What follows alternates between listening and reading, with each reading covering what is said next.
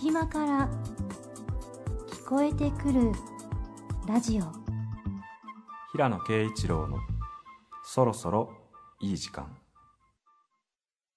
ご機嫌いかがですか？平野啓一郎です。アシスタントの神田愛香です。隙間から聞こえてくるラジオ。2週目は私平野啓一郎がお届けします。もう桜の開花まであと少しになりましたね。えー、東京では20 3月26日頃とそうですね予想は今年は、はい。うん。どうですか？お花見ってされますか？花見はまあしたいなと思いながら、はい。チラ見してます。チラ見？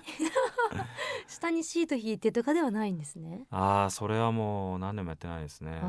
の辺はねやっぱお花も普通に歩いてても桜いっぱいあるから。ありますね。恵まれてますよね。まあ一応それで見たことにして。うんうん。えっとまあ終わりっていう感じですかね。満喫したと思うと、うん、でも本当この時期人によっては花粉症の季節で。平野さんね。花粉症は？ありますね。まあどっちかっていうとあの杉よりヒノキのがひどいんで、はい。もうちょっと後なんですけどあそうなんですか。まあ憂鬱ですよね。まあ最近はあの割と早くから薬を飲み始めるようにしてるんで、はい。そうすると結構あの症状が抑えられてはい。いいですけど。花粉症歴何年ぐらいなんですか？あーでももうかれこれえ1718年ぐらいですかね。え大学生の頃に突然なったんですよ。ー、へえやっぱ突然来るんですね。みたいですね。だからうんそれ以来ずっと毎年苦しんでますねやっぱり仲良くはなれないんですか？毎年苦しむんですね。まあ仲良くはなれないですよね。いや私あのなんか今日の午前11時30分ぐらいから花粉症になったっぽいんです。あそうですか急に鼻がやっぱり本当急に来まして。それは風邪とかじゃないんですか？風邪じゃないとあの目の上のあたりがぼーっとするんですけどこれは花粉症の症状ですか？どうなんですかね。まあ病院に行ってみやっぱましょう。り行った方がいいですよね。病院行ったらいろんなアレルギーの検査してくれますよついでに。あそうですか。食べ物とかも含めて。これを機に。実は何かがアレルギーだったとかいうのが、まあ、僕もその時検査しましたけどね、はい。あの他は特に大丈夫でしたけど。そうですか。今日はもうラジオなので音が大事だから、はい。鼻をすする音が入らないように一応はい。薬は飲んできたんですけど、まあ、あの垂れてきたら止めて噛んでください。すいません。さあ、えー今日も素敵な音楽と新しい発見がありますように。今日はこんな曲からですね。はい、今日はですね、スライアンダファミリーストーンの If You Want Me to Stay。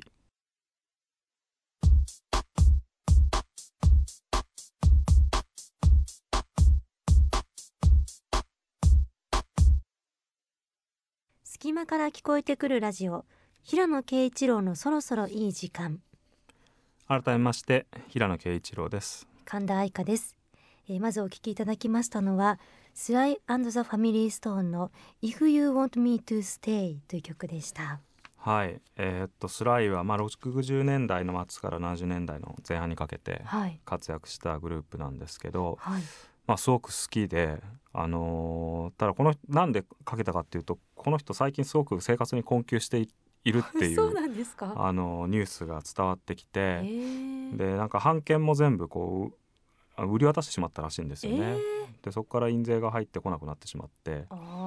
でまあ70年代に活躍した後しばらくあの表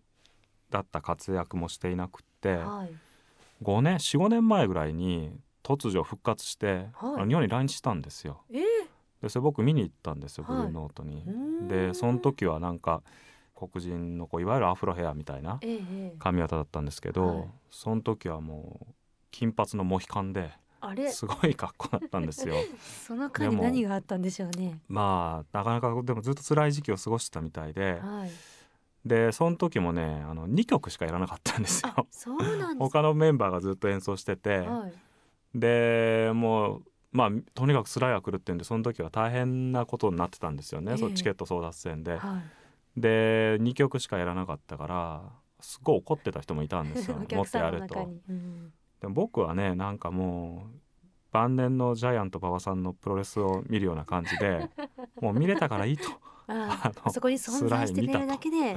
すごい方なんです、ね、そうですね。だからその時にまた復活するっていうんでちょっとワールドツアーとかやってたみたいなんですけど、はい、結局またその後はあんまり体調が良くなくて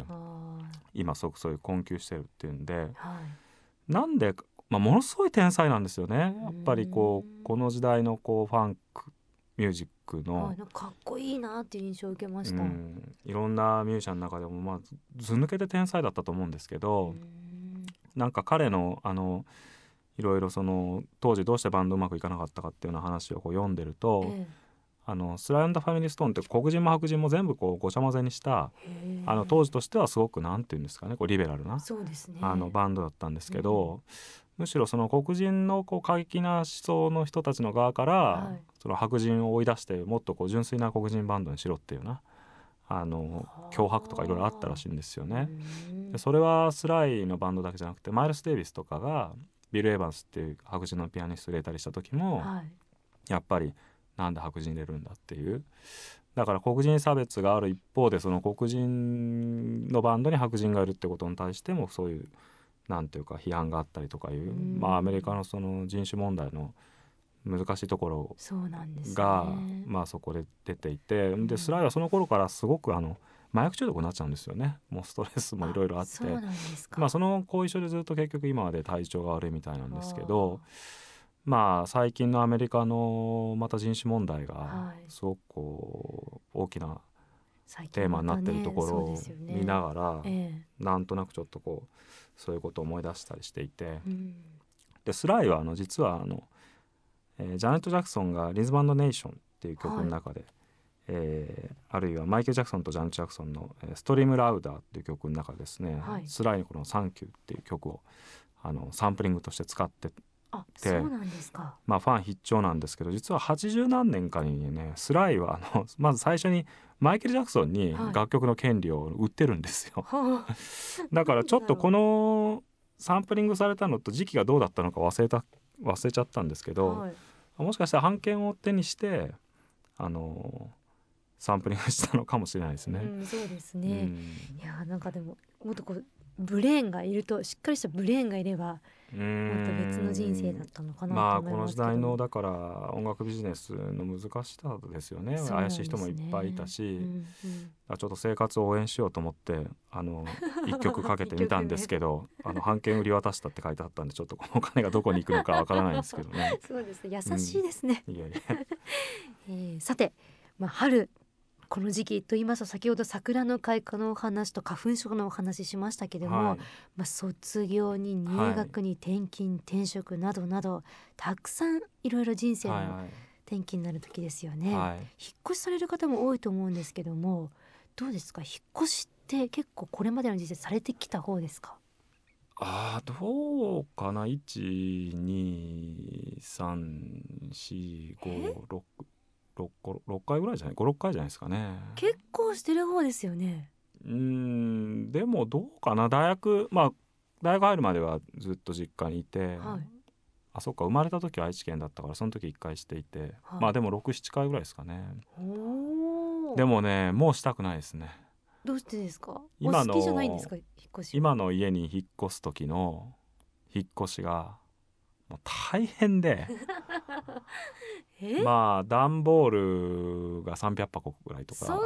ほぼ本？本とか、まあ、本が多いですね圧倒的に。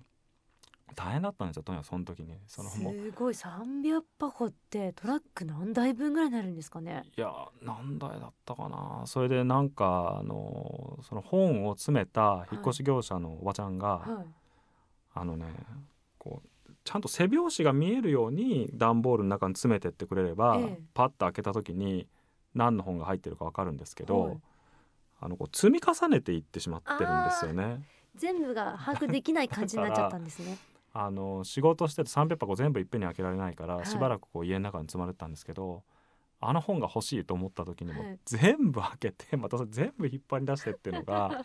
大変でで本とか段ボールって結構あの鋭利だから、はいはい、もうその間手とかがもう傷だけになってて、意外とそうなんですよね 段ボールはなんかこう紙をなんか乾燥してってこう手のこうなんていうんですか油分を吸っちゃうから、はい、なんかこうカサカサなってて でそれでピッとかって紙のところに触れると、はい。シュッとか言ってね痛い痛いんですよねあの弾痕で切ると。いやこれあの引っ越し業者さん聞いてくださってるといいですね本の入れ方。あーぜひあの背拍子を上に 見えるように。入れてあげるとあの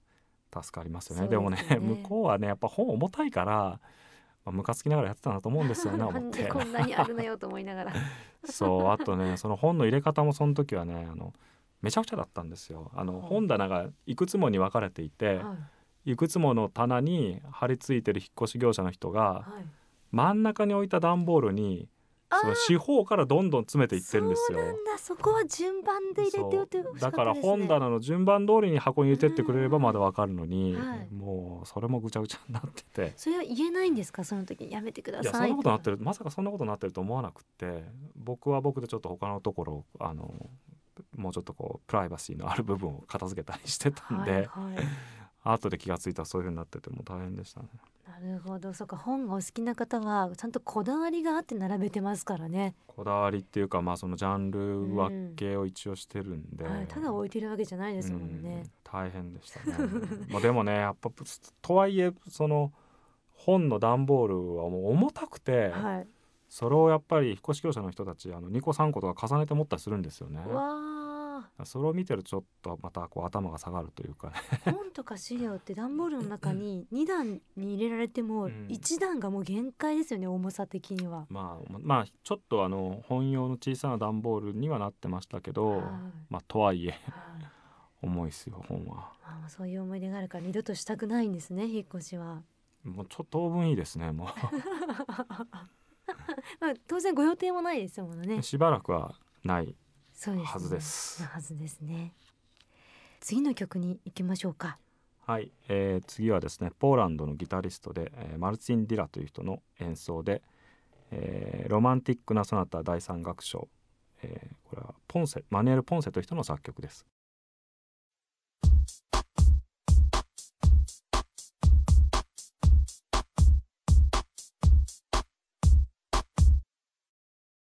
お聴きいただきましたのはマルチン・ディラロマンティックなソナタ第三楽章でした。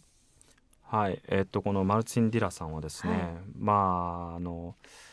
まあ将来、まあ、ものすごい巨匠になることがもう約束されてるって言われるような、はいまあ、ものすごく将来有望な天才ギタリストで今おいくつぐらいの方なんですか？えっとね僕と同じぐらいだと思うんですけどあそうなんですか。彼はあの96年からはい2007年までの間になんと国際的なギターコンクールではい。19冠も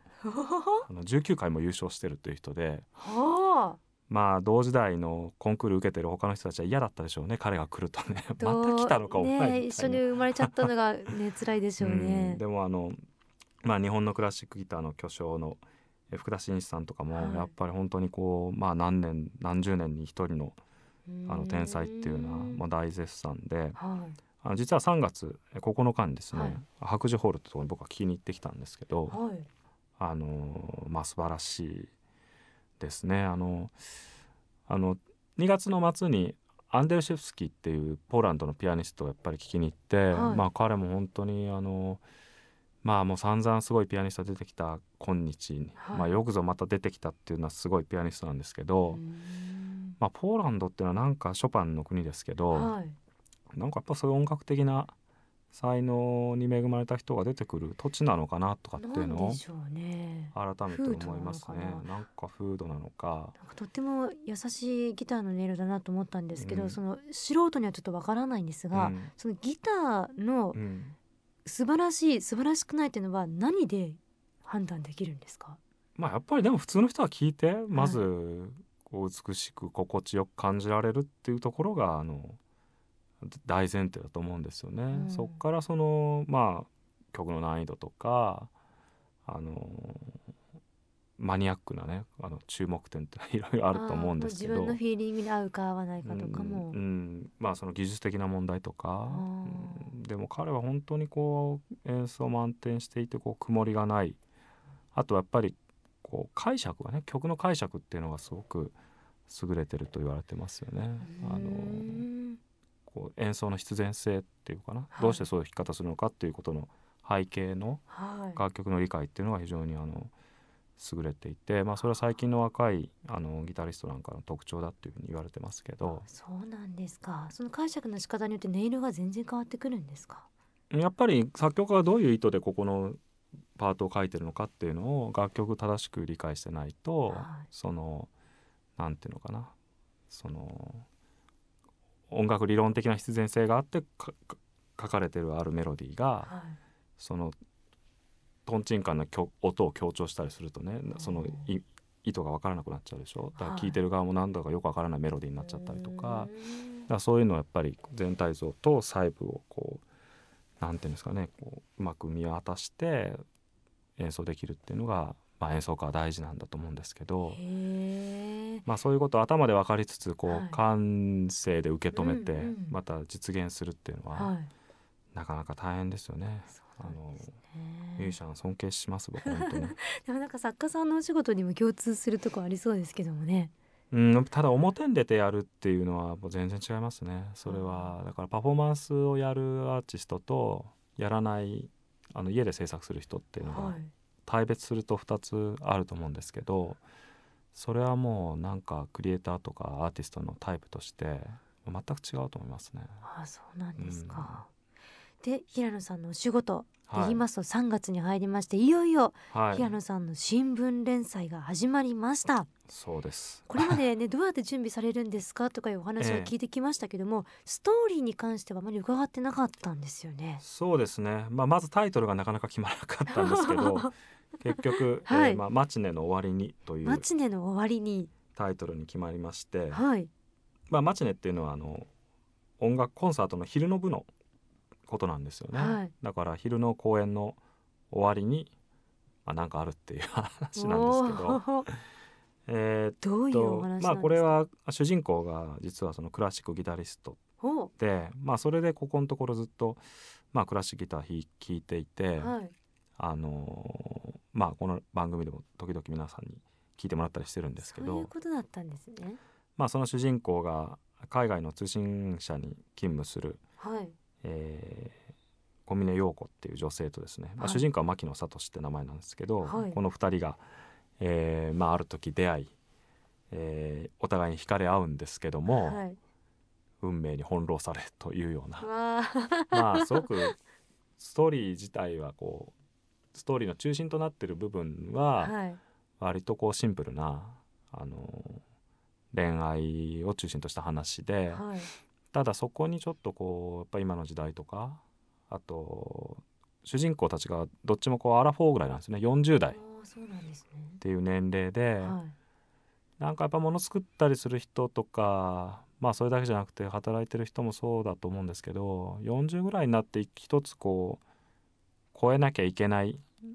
山みたいのがある気がするんですよね。はあ、今でも平野さんご自身はまだちょっと先ですよね。いやでももう今年40ですからね。ちょっとじゃちょうど同世代の人物そうですね。なんか20代30代の頃はやっぱ自分も未熟だし、はい、やりたいこともいろいろあってなんかこう努力の方向がまだこう結構具体的なんですけど、はい、40ぐらいになるとなんか結構やりたいこともやってきて、はい、したいと思ったこともできてたりとかっていう中でそれでもやっぱもう一段上に行かなきゃいけないなっていう感じもある時に、どうやってそこを克服していくのかっていうのは結構なんか難しいなって思っていて、はい、まあ不本意なまま40代に突入してもやっぱりなんか悩みはあると思いますし。まあその辺のこととかもちょっと一つのテーマとして書きたいなと思ってますね。はい、あじゃあ結構ご自身の今感じられてることとかも反映されてるわけですか、うん、うん、まあところどころですかね。あんまり僕の個人的なところによって書いちゃうと、はい、僕のなんかお悩み相談みたいになっちゃうんで。公開お悩みまあその辺はねなんかやっぱりこう、はい、もうちょっと一般化した形でというかまあ主人公のあの問題として、うん、あのもちろん書くんですけど、はい、そういうことに興味を持ったっていう動機の部分では結構あのやっぱり僕の個人的なあの思いとかいろいろありますよね。うん、実際に日本で起きたような、うん、あの事件とかも中に組み込まれてるんですよね。うん、まああの一応2000年代の後半ぐらいから物語は始まるんで、はい、あの少しこう現実の世界ともあのリンクしながらっていう話ですけど、はいただ全体としてはなんかあの今みんなこう疲れてる気がするんですね。はあ。の忙しくて、はい。でもう世の中もなんか殺伐としてるし、あはい。だからこう小説を読んでちょっとこう束の間精神のこう解放感を得るというか、はい。なんかこううっとりと美しい世界に浸るっていうような時間になるといいなと思っていて、はい。だから、まあ、僕の作品もいろんな作品ありますけど、まあ、本によってはこう現実の暗部をはい。あの深く追求してっていうような、うん。まあ、結果みたいな作品もありますけど、はい。今回はもうちょっとこうリアリティとちょっとこう夢見がちなこう部分っていうののこううまくバランスをとって、はいあんまりこうもうページをめくる手が止まらないっていうようなあのこう必死になる感じのええ。読み方じゃなくってなんかぼーっとしながらなんかこの世界がこう残りページ見てあんま終わってほしくないなって思うような感じになるといいなと思ってるんですよね。そういったあの事件事故とか経済の話とかがのたくさん載ってる新聞だからこそっうん。ていうのもあるんですか？媒体を気にされるって内容を決めるっていうのもあるんですか？まあ新聞ってやっぱり原稿紙でいうと2枚半ずつぐらいの連載なんではい。あんまりこう込み入りすぎたプロットの組み立て方をすると、はい。ちょっとやっぱついてこれなくなるかもしれないっていうそのなんかスペースの問題ありますよね。ん。あとはうーんまあ新聞特にその新聞だからっていうそのテーマにしたわけではなかったんですけど、あのまあ内容によっては新聞に書きにくいものもあるかもしれないですよね。なるほど。マチネの終わりにですね。はい。毎日新聞ではい。連載始まっております、はい。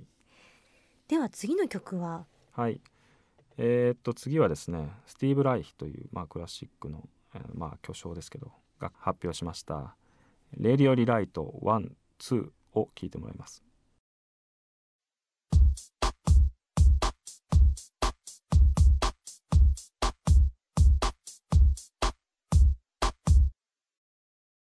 隙間から聞こえてくるラジオ。平野啓一郎のそろそろいい時間。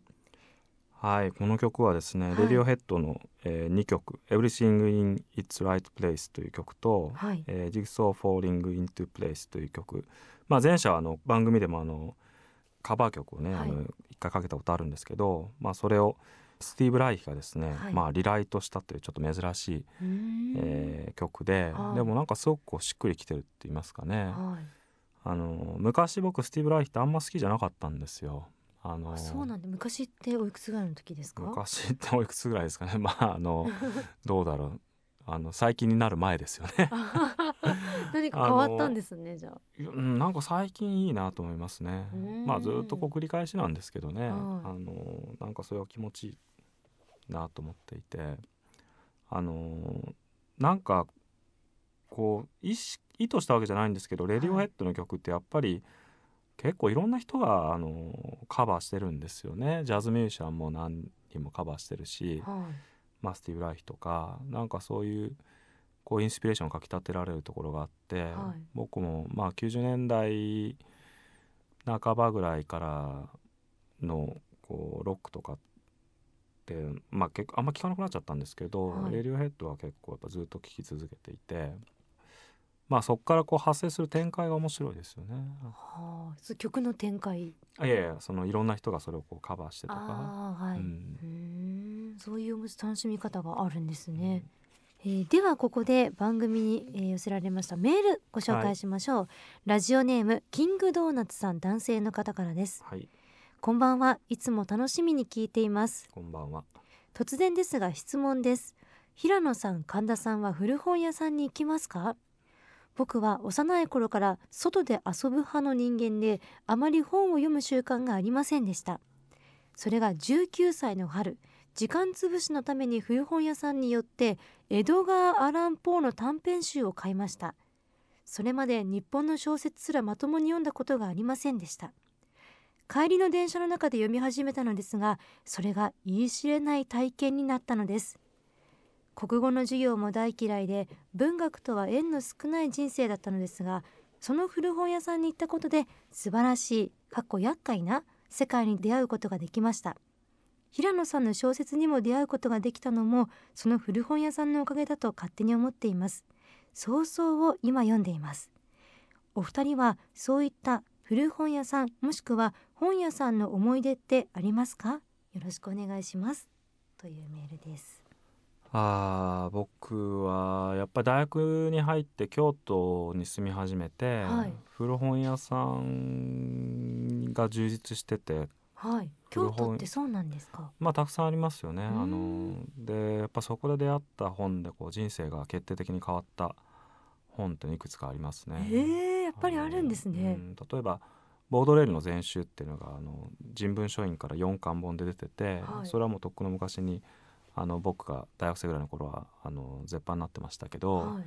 古本屋で本当にあの二足三門で売ってたんですよね。はい、悪の花って詩集が好きだったから、あこれはあの他のものも読んでみようと思って全集を買ったんですけど、はい、4巻目が美術批評とかの本で、はい、僕はその本にもものすごく影響を受けましたね。あの僕の絵の見方はもうそれによってすごく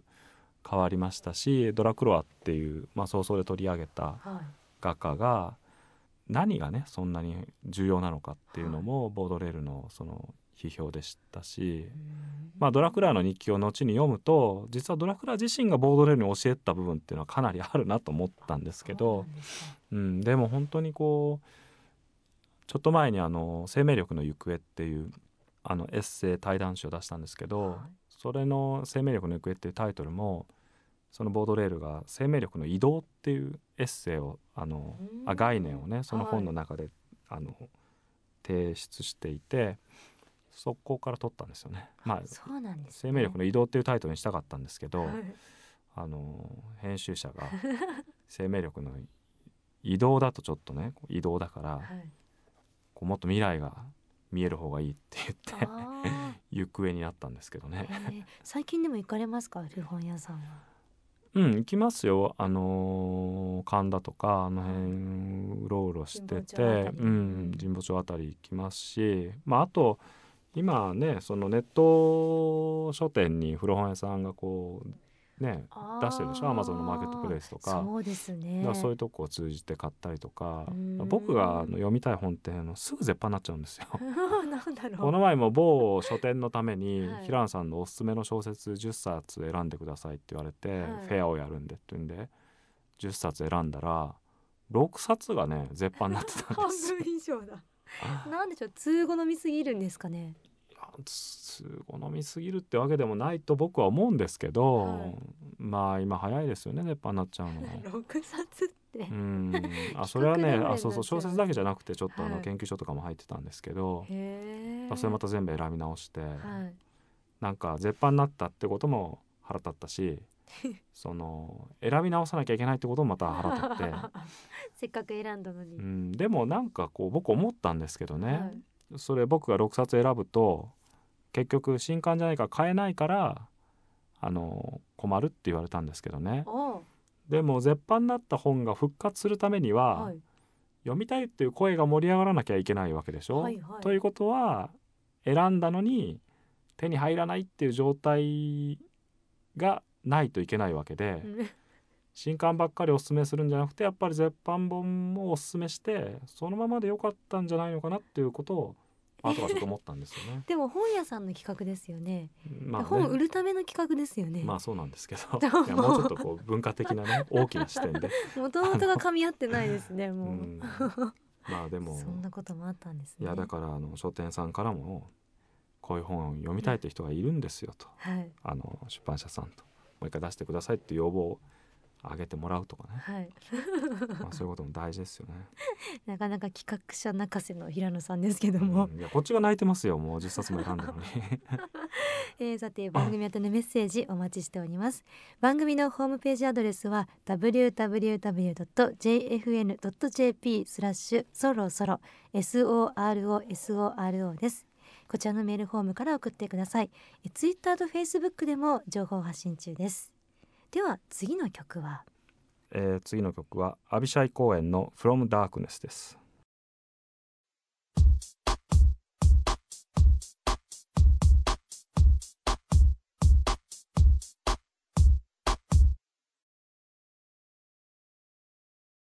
結界。高志は首をかしげている室田に対して続けた。共感というものを一義的に暴力だとは言わない。人間が架空の原始人みたいに互いの心をくまなく理解して文字通り共感し同情し合うようなロマンチックな奇跡の瞬間を俺だって信じたいよ。けど他方で共感の暴力性なんて思春期の子供だって理解してる。実感からね。お気持ちわかりますよっていうのはやっぱり反発を感じさせずにはおかないよ。そらそうやけど知らん顔してる方がええんか？そっちの方がどうかと思うけど。関心は持ってもらいたいんだよ。だけどこっちの感情に取って代わられるのはね社会はこういう言い草を勝手だと責めるだろう。それは恐ろしいことだよ。篠原に対しても鳥取の少年に対しても被害者への共感から凄まじい敵意を抱いている人たちがいる。けど被害者って一体誰なの？当人はもう死んでる。どうして弟の今の気持ちがわかる？存在さえしていないのに。貴司の視線はなかなか落ち着く場所を見つけられなかった。死者の声を聞くっていうのはどんなに切実な思いを込めて語ったとしてもどっかどうしようもなく滑稽に響く言葉だね。それは俺がこの数ヶ月の間にひしひしと感じてきたことだよ。どんなに耳を澄ましてみたところで聞こえてくるのは結局俺自身の声でしかない。絶対にね。じゃあ遺族は？愛する人間を奪われたという意味で遺族は確かに当事者だよ。しかしそれこそみんな一人一人思うことはバラバラなんだから。台場や渋谷の犠牲者の遺族はともかく世間でいうところの被害者の共感っていうのはいいかい？それは少なくともこの俺が感じていることとは何の関係もないんだよ。だけど今の社会はそうした共感による共同体という目を決して断念できないね。家畜の豚みたいに品もなく貪り続けている。あらゆる他人との距離をゼロにして分かる分かるって愛実だけでべったりと結び合うようなね。ヘドが出るよ。たかしは足を組み直して身を乗り出すと語気を強めた。そういう社会はね許しのケーキをどこまでも先延ばしにするだろうね。だって許さないことで人間は同じ一つの感情を共有して互いに結び合うことができるんだから。室田は傾き始めた日の光がコーヒーカップのへりに反射するのを視界の底に眩しく感じながら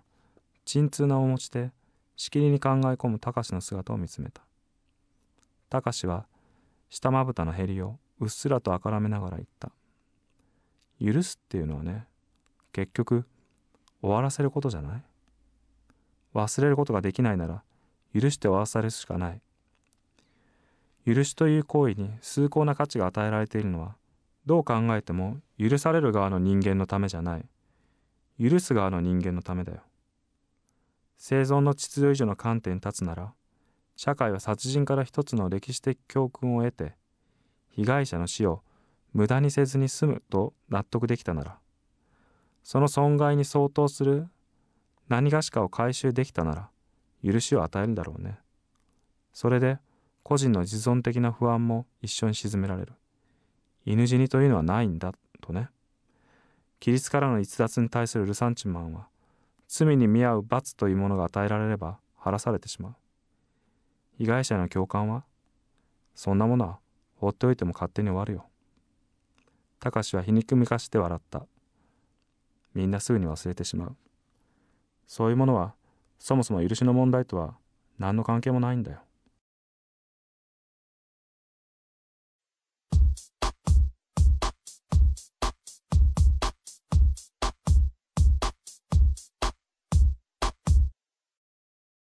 お送りした曲はアビシャイ公演の「From Darkness」そして「スライザ・ファミリー・ストーン」の「ケセラ・セラ」でした。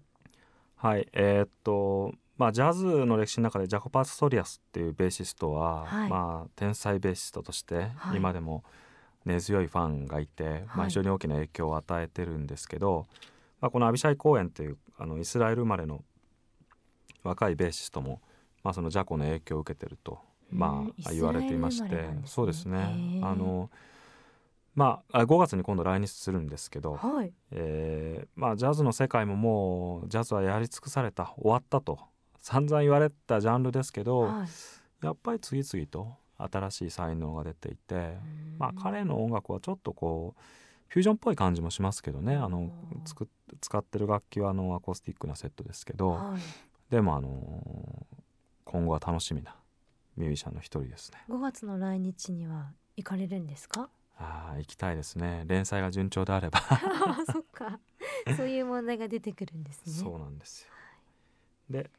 もう一曲はですね、えー、ケセラセラというスライアンダファミリーストーンの、はい、えー、1曲目にかけたフラ「フレッシュ」というアルバムから、まあ、もう一曲聴いてもらいました。はい。まああのドリス・デイという人がですね56年にヒットさせた曲のカバーで、はい、まあなんとかなるなるようになるっていうタイトルなんですけど、うんはい、あのまあ、なんとも言えない、あのアレンジで、歌声でまあ、その前に読んだ結界がかなりあの深刻な あの場面だったんで、えー、ちょっとそのこうなんていうんですかね後味を和らげるというんですかね。気持ちがファーっと和らいでいく感じがしました、まあ、しんみりこう聞きたい気分でしたねちょっとこういう曲を。はい。今少しお話にも出ましたけども、はい、平野さん今日は、えー、2008年の新潮社から出版されております「結界」から一節読んでいただきました。はい、まあ結回は重たい作品なんですけどね。やっぱりテロの問題とか、はい、まあ悪の問題とかネットを使ってその人の悪意を喚起するとか、まあ、今起こってることはやっぱこの時点でかなりあの予測もされていたし、まあ、自分なりに考えていたことあったんですよね。で今日読んだところではその許しっていう問題について考えて、はい、まあなんか今こう許さないっていうことがねこう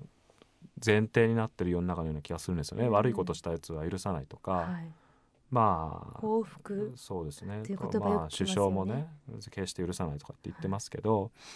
でも本当は社会っていうのはあの許すっていうことの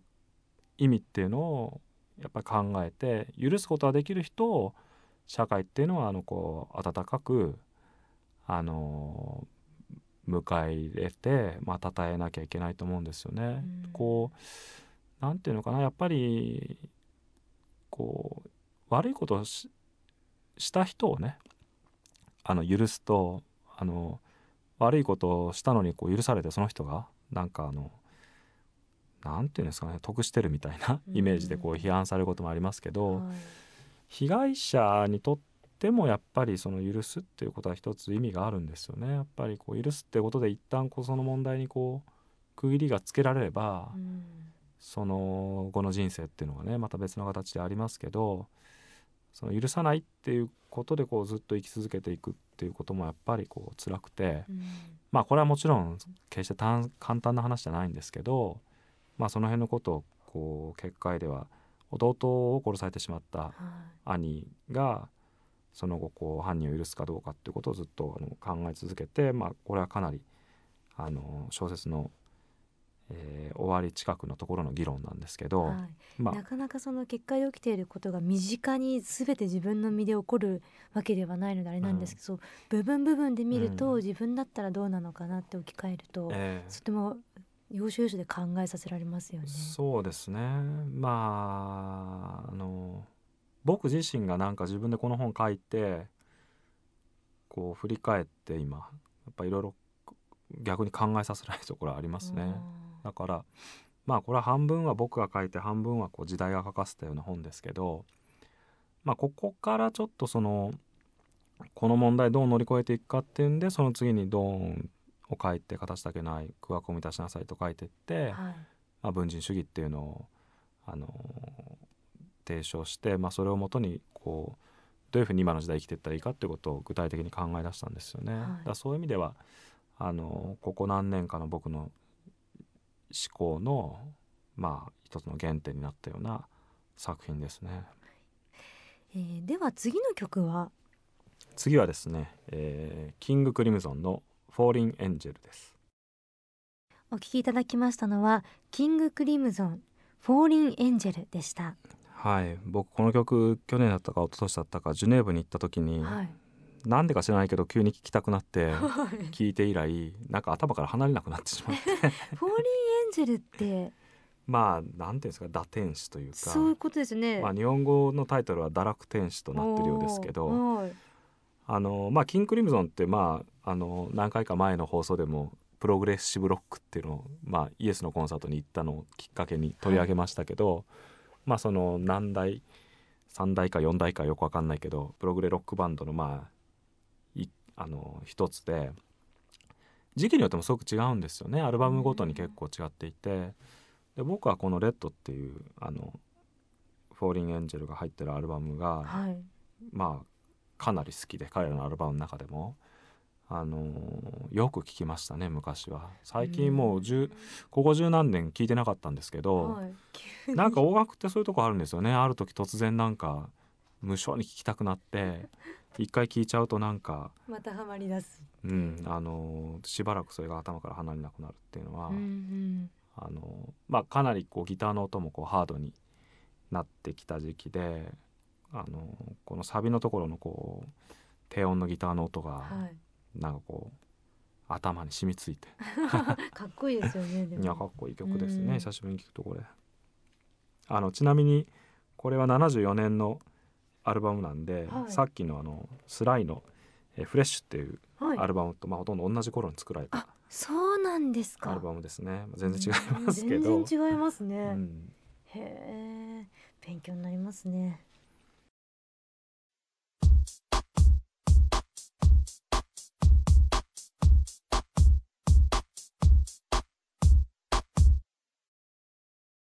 隙間から聞こえてくるラジオ。平野啓一郎のそろそろいい時間、えー、一つ皆様にご報告がございます。え10月からご一緒させていただいたこの番組ですけども実は私この回をもって卒業させていただくことになりました。お世話になりました平野さん。ありがとうございました。ありがとうございました。いやもう本当に音楽に関しては全くこれまで踏み込んだことのないジャンルでしたので、はい、あそういう見方があるのかっていうのはすごく勉強になりました、はい、なんか印象に残った曲ありました？曲というよりは、はい、私が本当に印象に残りましたのは、はい、あの平野さんの作品です。あはい。なんかあの、まあ、アナウンサーになりまして、まあ、1 2 3年経つんですけど、はい、だななアナウンサーになってからは仕事でこう読んでくださいっていう本にずっと追われていて自分で読みたい本って今まで読んだことなかったんです、はい、まあ、でも全部読めてきたんですけど、はいはい、平野さんの作品は人間の深いところをぐっと指してくる内容なので、はい、あの読み手に気持ちの余裕がないと、はい、なかなかやっぱりこう受け止められないっていう、ものすごい深さがあるのは、うん、本当私初めてだったんですよ。まあ、特になんか結界とか読んでいただいたんで、はい、まあそうだったかもしれないですけど、まあでも本当にそうでした。あの忙しい時間を割いて ありがとうございます。あれじゃないんですけど、でももう一回その自分がですね例えばまあ仕事を引退した後とかに、はい、もう一回読むとおそらく全然違う解釈になるのかなってもう一回読みたいなと思わせてくださる作品ばかりでした。あありがとうございます。まあなんか本はね本当にこうそういうふうに何度か読んでもらえるっていうのが作家のなんていうんですかね幸福ですかね。ですからまあいつかそういうふうに読んでもらえるとすごく嬉しいです。また成長した時に読みまして、はい、感想を郵送で送らせてください。楽しみにしてます。ありがとうございました。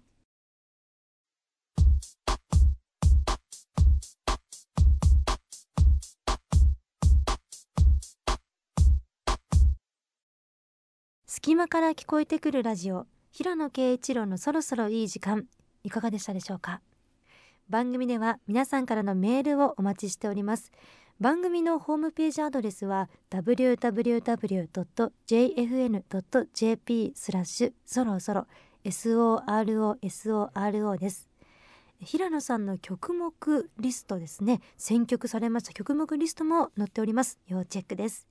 こちらのメールフォームから送信してください。そしてツイッターとフェイスブックでも情報発信中です。またポッドキャストでは過去の放送の一部を聞くことができます。ぜひお聞きください。今日の放送のご感想は？そうですね、はい、いやなんかあのいつもながら好きな音楽を あのかけさせてもらってあの大変満足しております まあ深刻な朗読を挟みながらも、はい、あの